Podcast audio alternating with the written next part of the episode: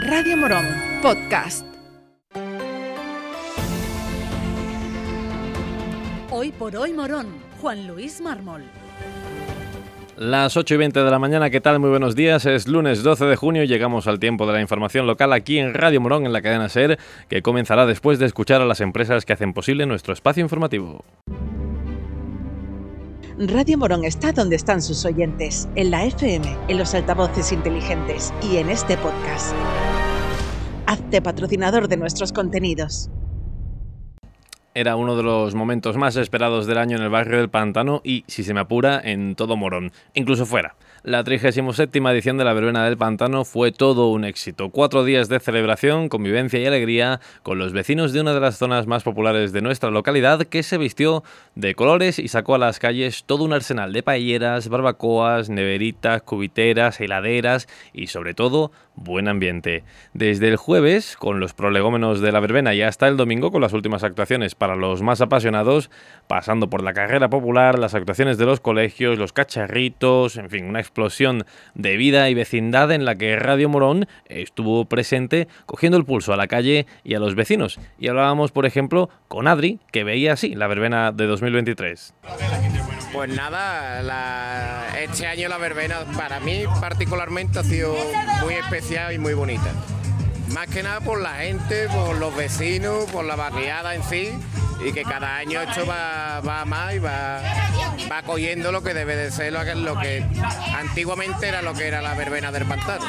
Por lo general todo el mundo le daba un aprobado con nota alta a la verbena, como era el caso de Juan, al que pillamos haciendo lo que mejor se puede hacer en esta fiesta, comer con los vecinos. Genial, me lo he pasado genial, con todo el mundo.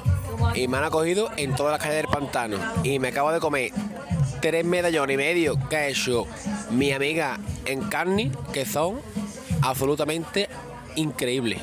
La verbena no se puede entender sin el trabajo incansable de la Asociación de Vecinos del Pantano, que a su vez no puede mantenerse sin el apoyo de sus socios con los que trabajan todo el año para mejorar su barrio, no solo durante la, durante la verbena. Pero nos encontramos eh, con esta fiesta y sobre todo eh, preguntábamos a una de las socias de la asociación, a Juani, y ella nos contaba cómo se preparan los vecinos para adornar, por ejemplo, las calles del pantano. Bueno, en mi caso voy pensando de un año a otro y poco a poco van saliendo las ideas y las vamos formando. ¿Y esto qué hacéis? ¿Os juntáis todos los vecinos de la calle un día y decís, oye, ¿qué, hacemos esto, hacemos lo otro? Sí, sí, vamos pensando qué vamos a hacer y eh, de hecho ya antes de quitar lo que tenemos ahora, ya estamos pensando lo que haremos el año siguiente.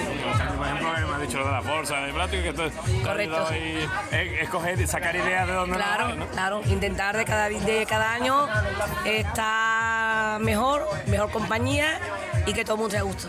Pasamos ahora a hablar de política. Este sábado será el pleno de investidura del ayuntamiento y seguimos conociendo las palabras de los políticos de Morón de la Frontera, en este caso Gloria Hidalgo del Partido Popular, que se convierte en la líder de la oposición y empezaba su intervención con los medios felicitando al PSOE, pero también señalando que había desgaste en la formación socialista. Como no puede ser de otra manera, asumimos democráticamente que el Partido Socialista haya sido la fuerza más votada, por lo que reitero mi felicitación aunque esto no nos impide reconocer que la candidatura socialista sufre un auténtico desgaste, un desgaste bastante preocupante, y que el apoyo de la ciudadanía se ha visto considerablemente reducido. En el Partido Popular asumimos con responsabilidad y con entereza el liderazgo de la oposición, que nos han concedido los más de 2.900 votantes que han confiado en nosotros como la alternativa al socialismo en Morón. Y es que después de dos legislaturas sufriendo la mayoría absoluta del Partido Socialista, hemos conseguido lo que ninguna otra fuerza política a lo largo de estos ocho años. Y ha sido sumar casi 1.200 nuevos votantes y arrebatarle dos concejales al PSOE.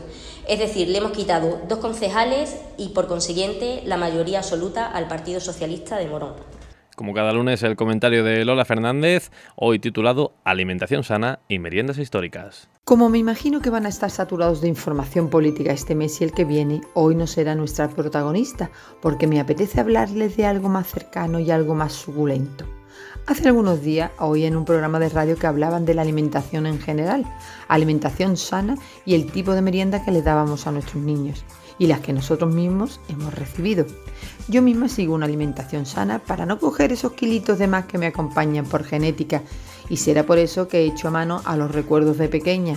Me acuerdo de aquellas meriendas que degustábamos con ansias, por varios motivos. El principal que sabías que mientras más rápido comías, más rápido te ibas a jugar a la calle. La calle, donde hemos pasado la mayor parte de nuestras vidas.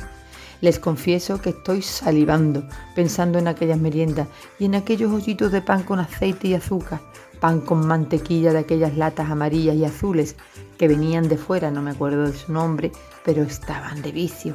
Bocadillo de chorizo, de salchichón, de mortadela, de chope, los de foie gras. Entonces no se le decía paté, ni tampoco foie gras.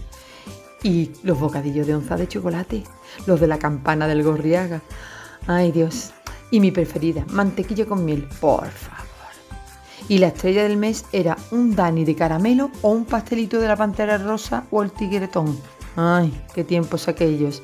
En mi infancia y en la de todos los niños de mi generación, la hora de la merienda era sagrada.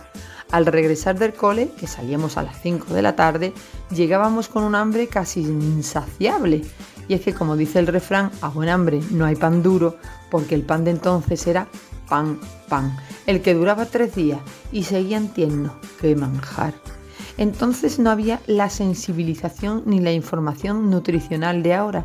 No se medían calorías ni se pensaban en grasas saturadas, porque nuestra generación hacía mucho ejercicio, jugábamos en las calles, andábamos para ir y venir del colegio, apenas veíamos la televisión porque era más limitado y la oferta gastronómica era muy restringida si la comparamos con la de hoy en día. Esta semana pensaba en lo monótonos que son a veces los días y que para hacer que sucedan cosas imprevisibles solo hay que tirar de la memoria y acordarnos de los mejores momentos de nuestra vida y buscar los momentos alegres para que nuestra boca sonría y al vernos en un espejo, Él nos devuelva, en mi caso, aquella chiquilla rubia con los pelos espelucados que siempre llegaba a casa con las piernas llenas de cardenales, moratones y la rodilla abajo y que pedía ese bocadillo de pan con mantequilla.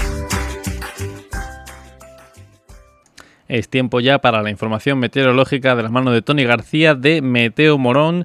Buenos días, Tony. Buenos días, amigos de la cadena SER. Un día más con ustedes para traeros la información del tiempo ya en la jornada de este lunes. Un lunes donde nuestro cielo estará mayormente despejado con alguna nubosidad de tipo alto que se pueda presentar a lo largo del día. Unas temperaturas máximas rondando en torno entre los 28 y 29 grados de máxima, mientras que las mínimas se sitúen durante la próxima noche entre los 16 y 17 grados. En cuanto al viento, el viento seguirá soplando de componente oeste variable a sur con predominio del poniente, el cual podrá soplar con alguna racha en momentos puntuales. Y más amigos, esto es todo y nos vemos mañana. Lo dejamos aquí, regresaremos a las 12 y 20 en el Hoy por Hoy. Que pasen buena mañana. Gracias por llegar hasta aquí. Si te ha gustado este podcast, suscríbete a nuestros programas y recomiéndanos a tus amigos. Así la comunidad de Radio Morón seguirá creciendo y con ella el mejor contenido local.